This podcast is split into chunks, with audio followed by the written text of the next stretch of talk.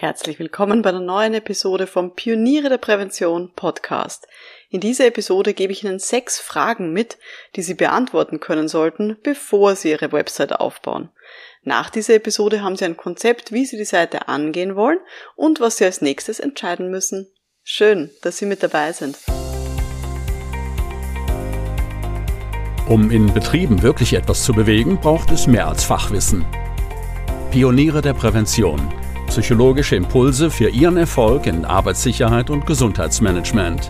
Veronika Jackel inspiriert Präventionsexpertinnen und Experten mit Empathie und Energie. Profitieren auch Sie vom Know-how der erfahrenen Arbeitspsychologin Veronika Jackel. Liebe Pioniere der Prävention, eine Website zu haben ist für selbstständige Präventionsexpertinnen mittlerweile selbstverständlich. Wenn man sich selbstständig macht, dann steht eine Website gleich einmal ganz oben auf der To-Do-Liste. Gleichzeitig weiß ich, dass es auch Selbstständige gibt, die schon länger unterwegs sind und das Projekt noch so ein bisschen vor sich herschieben. Einfach weil es ein Aufwand ist und weil es ganz viele Entscheidungen nach sich zieht. Ich zeige Ihnen deshalb heute die wichtigsten Fragen, die Sie für sich beantworten können sollten, bevor Sie loslegen, damit Sie letztendlich Ihre Website schneller aufbauen und zu einem besseren Ergebnis kommen. Bevor wir loslegen, wollen Sie sich vielleicht selbstständig machen in nächster Zeit in der betrieblichen Prävention? Falls ja, schauen Sie mal rein unter www.pionierederprävention.com-selbstständig. Dort bekommen Sie einen kostenlosen Audiokurs in drei Teilen mit dem Titel Erfolgreicher Start in die Selbstständigkeit. Innerhalb von drei Tagen werden Ihnen diese drei Module zugeschickt, damit Sie so richtig losstarten können in die Selbstständigkeit und sich dafür auch die richtigen Fragen stellen. Gut. Kommen wir jetzt zum Thema Website-Aufbau. Lassen Sie mich dazu eine kleine Geschichte erzählen. Mein Papa, der war Hardware-Programmierer in den 70er und 80er Jahren. Dementsprechend waren wir auch immer so ein technikaffiner Haushalt und sind es immer noch. Ich selber habe als kleines Mädchen Ende der 80er schon auf unserem Atari gespielt und habe es geliebt. Und wie dann das Internet aufgekommen ist, haben wir das natürlich auch gleich einmal daheim gehabt. Und ich habe dann irgendwann mit 10, 12 Jahren sowas herum auch einen HTML-Kurs für Kinder von meinem Papa geschenkt bekommen. Und ich habe dann begonnen, so erste kleine Webseiten auch zu bauen, ein bisschen was zu programmieren. Viele Jahre später, ähm, spulen wir mal nach vorne, mit dem Beginn von meinem Psychologiestudium habe ich dann auch eine Website erstellt auf dem Server von der Uni und habe dort alle meine Lernunterlagen und Skriptenzusammenfassungen hochgeladen. Und die habe ich auch dann ständig ja, aktualisiert und über ganz, ganz viele Jahre auch betrieben. Als ich mich dann selbstständig gemacht habe, da war für mich klar, ich mache ganz viel von meiner Website auch selber. Aber in der Zwischenzeit muss man auch klar sagen, die Technik ist natürlich viel komplexer geworden als so einfache HTML-Seiten. Man hat nicht einfach nur mal so HTML-Pakete auf den Server hochgeladen, sondern es ist schwieriger geworden. Und auch ich lasse mir jetzt Basis-Webseiten, wenn ich eine neue mache, von anderen Leuten aufsetzen, bevor ich mich dann selber dran mache, die zu befüllen und zu adaptieren und zu perfektionieren. Was ich damit sagen will, ich habe schon selber extrem viele Webseiten erstellt und deswegen glaube ich, kann ich ganz gut nachvollziehen, was daran alles so mühsam ist. Auf der anderen Seite, was ich nicht nachvollziehen kann, ist, wenn man heutzutage gar keine Website hat als Selbstständige. Also, wenn mir zum Beispiel jemand einen Installateur empfiehlt oder eine Masseurin oder einen Steuerberater oder was auch immer, dann google ich diese Person doch zuallererst einmal und dann will ich eine Website sehen. Und ehrlich, ich bin immer ein bisschen skeptisch, wenn dann solche Leute überhaupt keine Website haben. Mein Vorurteil ist dann, äh, die Person ist möglicherweise ziemlich altmodisch und vielleicht sogar unorganisiert, dass sie das nicht hinbekommt. Und wir müssen auch davon ausgehen, dass uns als Präventionsexpertinnen die Leute zuerst mal googeln. Also Geschäftsführungen zum Beispiel von möglichen Firmenkunden. Und wir haben es dann selber in der Hand, was die über uns finden sollen. Also, ich gehe jetzt mal davon aus, für diese Episode, Sie haben noch keine Website oder Sie sind gerade dabei, die aufzubauen. Schauen wir uns jetzt mal an, wie gesagt, sechs Fragen, die Sie beantworten sollten, bevor Sie Ihre Website aufbauen. Erste Frage. Was ist denn das Ziel von Ihrer Website? Erstens, wollen Sie einfach nur eine haben, damit Sie ernst genommen werden, wenn es neue Kontakte gibt? Dann reicht wahrscheinlich so eine Art Online-Visitenkarte mit einem Foto, Kontaktdaten, Ende Gelände. Oder wollen Sie neue Kundinnen und Kunden damit ansprechen? Dann ist das eine ganz andere Hausnummer, weil dann muss die Website auch optimiert sein für Suchmaschinen und es muss ein klares Marketing da sein. Wie finden denn die Leute ihre Website? Also gibt es irgendwelche Werbeanzeigen oder haben sie die ähm, ja so aufgelistet in Branchenverzeichnissen und so weiter? Genau. Ja, das ist so ein bisschen der Unterschied. Sie können noch eine Website machen, um Stammkunden zu zeigen, was Sie denn so alles anbieten. Dann werden Sie wahrscheinlich auch andere Texte haben, ähm, als wenn Sie Neukunden ansprechen wollen. Also, das ist die erste Frage, die Sie beantworten sollten. Was ist das Ziel von Ihrer Website? Wer soll denn das finden? Nummer zwei, zweite Frage. Wollen Sie regelmäßig neue Inhalte schreiben oder wird das eine ganz statische Seite? Wenn Sie regelmäßig neue Inhalte drauf haben, dann kann das sowas sein wie regelmäßig neue Seminartermine oder regelmäßig neue Blogartikel, die Sie drauf veröffentlichen. Der große Vorteil, wenn Sie das machen, die Suchmaschinen mögen das. Suchmaschinen mögen, wenn sich auf einer Seite regelmäßig etwas ändert. Und es kann dann eben auch sein, dass Stammkundinnen oder Besucherinnen regelmäßig auf ihre Website kommen, um sich zu informieren. Einfach um zu sehen, ja, ja, dass Sie sich als Präventionsexpertin auskennen, dass Sie am Ball bleiben und dass Sie immer wieder neue Sachen einfach auch veröffentlichen können. Wenn Sie das Thema interessiert und wenn Sie sagen, ah, das könnte was für mich sein und Sie sind schon Mitglied bei den Pionieren der Prävention, dann schau mal rein in den Kurs Content Marketing in der Bibliothek, ähm, lieber Pionier, liebe Pionierin, ähm, unter www.pionierederprävention.com-bibliothek den Kurs Content Marketing suchen. Also da gibt es auch ein paar Tipps und Beispiele von mir. Wenn Sie jetzt sagen, oh Gott, das klingt alles urschwierig und uraufwendig, ich hätte lieber gerne eine statische Seite. Die ist natürlich viel einfacher zu erstellen. Die machen Sie einmal und dann vergessen Sie es und dann steht die. Wenn Sie auch noch nie eine Website gehabt haben bis jetzt, würde ich Ihnen empfehlen, starten Sie mal mit einer statischen Seite, einer, die sich nicht ständig verändert. Das heißt, geben Sie dann auch nicht irgendwie drauf, weiß nicht, Ihre regelmäßigen Seminartermine, weil das könnte man schneller mal vergessen im Arbeitsalltag, dass man das eben überarbeitet. Und das wäre blöd. Auch sowas wie einen Blog oder sowas kann man in der Regel später noch hinzufügen. So ein Blog braucht halt wirklich ein regelmäßiges Commitment. Das heißt, da sollten Sie dann zumindest ein, zweimal im Monat irgendwas Neues drinnen posten, damit das dann auch die gewünschte Wirkung hat. Und das kann für viele Leute so im Arbeitsalltag viel zu viel sein. Also, das ist die zweite große Frage. Wollen Sie eine statische Seite oder regelmäßig neue Inhalte drauf haben? Kommen wir zur dritten Frage. Und zwar die dritte große Frage ist, welche Bereiche bzw. welche Seiten sollen denn vorhanden sein auf Ihrer Website? Also welche Unterseiten sollen denn dort sein? Für viele Leute ist eh klar, okay, ich brauche eine Über mich Seite und ich brauche eine Beschreibung von meinen Dienstleistungen. Aber was gibt's denn dann noch so an Unterseiten? Was ist auch rechtlich überhaupt notwendig? Diese Geschichten kann man sich bei Kolleginnen und Kollegen gerne abschauen. Also da empfehle ich wirklich, so ein bisschen herumzuschauen, was es denn so alles gibt ähm, bei Leuten, die in einer ähnlichen Branche unterwegs sind. Sie können auch gerne auf meiner Website nachschauen. Also die Website für meine Firmenkunden lautet apjackel.com oder eben für Leute, die selber in der Prävention unterwegs sind, www.pionierederprävention.com Schauen Sie drauf, schauen Sie sich's ab und überlegen Sie, was für Unterseiten sind denn wichtig für Ihre Webseite. Für alle Leute, die bei mir Mitglieder sind in der Akademie für Pioniere der Prävention, ich habe für euch auch eine Checkliste da zusammengestellt. Die findet ihr auch in der Bibliothek. Die Checkliste zum Thema, welche Seiten sollte ich eigentlich drauf haben auf meiner Website. Also das ist die dritte große Frage, welche Bereiche, welche Unterseiten will ich denn haben auf der Website? kommen wir zur Frage Nummer 4. Was konkret soll denn da draufstehen auf der Website? Okay, wir kennen jetzt mal die Abschnitte und Seiten ähm, nach dem vorherigen Punkt, nach dieser vorherigen Frage. Aber wie soll ich denn Dinge auf einer Website genau formulieren? Das ist jetzt die große nächste Frage. Wollen Sie mit Ihren Kundinnen und Kunden per Du oder per Sie kommunizieren? Mit welchen Worten wollen Sie denn Ihre eigene Dienstleistung beschreiben? All das ist ganz wichtig, dass man sich das mal überlegt, grundsätzlich für den Website-Aufbau. Und zum Beispiel diese Frage per Du oder per Sie ist eine grundlegende, bevor ich anfange mit irgendwelchen Texten. Halten Sie immer im Hinterkopf. Sie schreiben Ihre Website-Texte nicht für sich selber, sondern für die Leute, die danach suchen.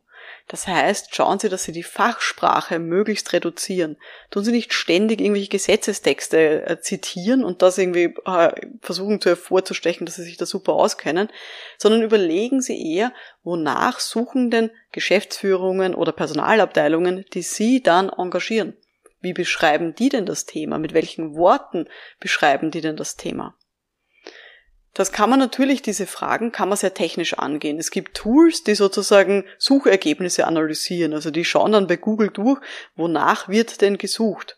Das kann man einsetzen. Oder Sie können natürlich einfach überlegen, aufgrund von Ihrer Erfahrung, von den Kundengesprächen, die Sie schon geführt haben, aufgrund von den Erstgesprächen, welche Fragen haben die Leute denn da? Und das dann hier zu übertragen auf Ihre Website und damit dann richtig gute Texte zu schreiben. Also, das ist die Frage Nummer vier. Was soll denn jetzt konkret draufstehen? Welche Texte? Kommen wir zur Frage Nummer fünf. Wie soll die Website denn ausschauen? Und ausschauen meine ich jetzt wirklich im grafischen Stil Sinne. Nämlich, welche Art Corporate Design wollen Sie dann haben auf Ihrer Website? Das heißt, welches Logo soll drauf sein? Haben Sie schon ein Logo? Welche Farben wollen Sie verwenden? Welche Schriftart gehört denn zu Ihrer Firma dazu? Das sind alles Dinge, die kann man natürlich mit einem Designer oder einer Designerin fixieren. Das kann man sich aber auch selber machen. Also auch das ist keine Hexerei. Was ich nur wichtig finde, ist, wenn Sie das mal haben, wenn Sie eine konkrete Farbe und eine konkrete Schriftart zum Beispiel ausgesucht haben, fixieren Sie das für sich selber und schreiben Sie sich's auf. Also wirklich ganz konkret, eben zum Beispiel, welcher Hexcode hat denn diese Farbe? Damit Sie zum Beispiel immer das gleiche Blau oder das gleiche Rot verwenden für Ihr Logo. Und das können Sie dann auch verwenden, dieses Blau, Rot, Grün, was auch immer die Farbe dann ist für Ihre Firma, auch um PowerPoint-Folien, um andere Drucksorten zu gestalten und so weiter. Also das sich mal konkret zu überlegen. Dieser Designprozess, ich weiß, der sollte eigentlich schon vor dem Website-Aufbau stattfinden. Aber manche Leute kommen dann erst im Rahmen von der Homepage drauf, dass sie sich eigentlich mal entscheiden sollten, welche Schriftart für in der Firma oft verwendet wird. Oder welche Schriftart sie dann zum Beispiel verwenden für Berichte und so weiter. Das kann man einmal festlegen. Ganz wichtig, das ist jetzt ein Punkt im Vergleich zu vorher, den sollten Sie sich bitte nicht abschauen bei Kolleginnen oder Kollegen. Ich kenne auch Leute, die dann plötzlich mein Grün verwendet haben für ihre eigenen Sachen. Und ich finde das extrem irritierend, wenn ich dann plötzlich mein konkretes Grün mit genau dem gleichen Hexcode finde auf anderen Seiten. Und ganz ehrlich, das macht mir keine große Lust, dass ich diese Person dann weiterempfehle oder mit der kooperiere. Die finde ich dann eher seltsam und denke mir, hm, hättest du auch selber was überlegen können. Also, Corporate Design bitte nicht abschauen bei Kolleginnen in der Branche. Gut. Aber fixieren und wie gesagt aufschreiben, Logo, Farben, Schriftart und all diese Dinge. Und jetzt kommen wir zur letzten Frage, die wichtig ist für Ihren Website-Aufbau. Wollen Sie es selber machen oder wollen Sie es auslagern? Und wenn Sie es auslagern an jemanden, der sich gut auskennt und das regelmäßig macht, welches Budget haben Sie denn dafür zur Verfügung? Es gibt natürlich auch so ein bisschen den Mittelweg, nämlich Sie könnten sich eine Website aufsetzen lassen und sich dann eine Einweisung holen, wie man darauf Dinge verändert. Für einen wirklichen Profi, der das regelmäßig macht, dauert sowas nicht lang. Aber ganz wichtig, holen Sie sich da eben, wenn Sie das können und wenn Sie sich das Budget dafür leisten können, eben Profi, der das aufsetzt, weil das geht einfach viel schneller. Vielleicht kennen Sie auch irgendwen, der IT-affin ist im Bekanntenkreis und der Ihnen da helfen kann. Ich habe das auch so gemacht bei meiner ersten Website. Ich äh, habe einen Freund vom Judo engagiert, der aus der IT-Branche ist. An der Stelle, danke Martin. äh, habe mir die Website aufsetzen lassen und habe mir dann eben die Zugangsdaten geben lassen und mir kurz zeigen lassen, wie ich hier die wichtigsten Dinge ändern kann. Und das ist auch noch ein großer Tipp. Lassen Sie sich auf jeden Fall die Admin-Zugangsdaten geben, sodass Sie in das sogenannte Backend einsteigen können. Also sozusagen hinter die Website einsteigen können und dort alles ändern können. Also auf jeden Fall alle Texte, aber im Idealfall alle Bilder, alle Schriftarten und so weiter. Weil, das klingt jetzt dramatisch, aber jede Person kann sterben. Auch die Person, die Ihnen das aufgesetzt hat. Oder nicht so dramatisch, die Person ändert einfach irgendwie die Branche, ist dann nicht mehr zuständig ähm, als IT-Person und dann will man darauf zugreifen auf die eigene Website und hat niemanden, der einem da helfen kann. Oder ähm, man will dann die Website einem anderen oder einer anderen Programmiererin geben. Wenn sie die Admin-Daten nicht haben, funktioniert das nicht. Ich habe auch mal eine Kollegin ähm, gehabt, ähm, da habe ich bei der auf der Website einen Rechtschreibfehler gefunden und habe mir gedacht, ah, das sage ich hier gleich einmal, ähm, damit sie das ausbessern kann. Habe ihr eine E-Mail geschrieben und gesagt, du, ähm, ich habe auf deiner neuen Website einen Rechtschreibfehler gefunden, vielleicht magst du ihn ausbessern. Und sie hat mir dann geantwortet, ja, das muss ich meinem Programmierer sagen, aber das kostet dann gleich wieder Geld. Ich warte mal ab, bis ich mehr finde und noch mehr ändern muss, damit sich das auszahlt. Katastrophe. Leute, wir wollen doch nicht für Rechtschreibfehler ausbessern, wollen wir doch nicht gleich Geld in die Hand nehmen und vielleicht dann noch ein, zwei, dreihundert Euro ausgeben. Und das muss nicht sein. Also, wenn Sie selber Ihre Website nicht selber programmieren wollen, sondern das auslagern, super Idee, geht sicher schneller, als wenn Sie es selber machen, bin mir ganz sicher. Ähm, aber dann lassen Sie sich wirklich auch alle Zugangsdaten geben, damit Sie da immer darauf zurückgreifen können. Gut, das waren jetzt so ein bisschen die sechs Fragen für den Website-Aufbau. Ich wiederhole es nochmal. Erstens, was ist das Ziel Ihrer Website? Wer soll denn das auf jeden Fall finden? Wer soll das regelmäßig sehen? Zweitens, wollen Sie ständig neue Inhalte drauf schreiben oder wird das eine statische Seite? Dritte Frage. Welche Bereiche bzw. welche Subseiten sollen denn enthalten sein auf dieser Homepage? Vierter Punkt. Was soll konkret denn draufstehen? Wie soll es formuliert sein? Fünfter Punkt. Wie soll es jetzt ausschauen? Also wie ist das sogenannte Corporate Design? Und Frage Nummer sechs. Wollen Sie es selber machen oder wollen Sie es auslagern? Das klingt jetzt alles nach ziemlich vielen Entscheidungen, ist mir komplett klar. Aber kleiner Abschlusstipp, better done than perfect. Also lieber, dass man es erledigt hat, als dass es perfekt ist. Starten Sie einfach mal los. Ich überarbeite meine Website auch ständig. Ich habe erst einmal jede Woche einen neuen Blogbeitrag und ich habe vor allem zu Beginn, in den ersten Jahren sicher jedes Monat herumgedoktert an den Inhalten, am Layout, an Formulierungen. Man findet dann immer irgendwas, was man noch anders haben will. Dann ist man auf einer anderen Website unterwegs und ist inspiriert und denkt sich, ah, Leiwand, das sollte ich auch machen. Oder man entwickelt sich weiter und die Texte passen dann nicht mehr. Das ist vollkommen okay aber legen Sie mal einen Grundstein. Also holen Sie sich da mal wirklich eine Grundwebsite, bauen Sie die auf und schauen Sie, dass Sie zumindest irgendwie sichtbar sind im Internet, damit die Leute Vertrauen zu Ihnen aufbauen können. Wenn du jetzt Mitglied bist bei den Pionieren der Prävention, dann hol dir auch gerne Feedback von mir und von den anderen, zum Beispiel im Forum, poste deine äh, Seite, die du jetzt schon hast, oder schau vorbei bei den monatlichen Stammtischen und dann können wir es uns gemeinsam anschauen und du kannst dir Feedback holen von mir und den Kolleginnen. Das war jetzt die heutige Folge vom Podcast für Pioniere der Prävention. Wenn Sie das heute interessiert hat, dann sollten Sie sich auch wirklich genau überlegen, wie Sie sich denn auf Ihrer Website positionieren wollen, was denn so die Kernkompetenz von Ihnen ist. Und dazu empfehle ich Ihnen, blättern Sie mal weit zurück an den Anfang dieses Podcasts, nämlich zur Episode Nummer 3 mit dem Titel Deshalb müssen Sie sich positionieren finde ich, ist ein wirklich essentielles Thema, noch bevor Sie losstarten mit der Website, dass Sie sich überlegen, was soll da überhaupt drauf sein, welche Dienstleistung soll ich oder will ich denn überhaupt anbieten. Genau. Und nochmal die Erinnerung, falls Sie sich in nächster Zeit selbstständig machen wollen, der kostenlose Audiokurs Erfolgreicher Start in die Selbstständigkeit, den finden Sie unter www.pionierederprävention.com-selbstständig. Mein Name ist Veronika Jackel. Vielen Dank fürs Dabeisein und wir hören uns dann in der nächsten Episode. Bis dahin, alles Gute. Ciao.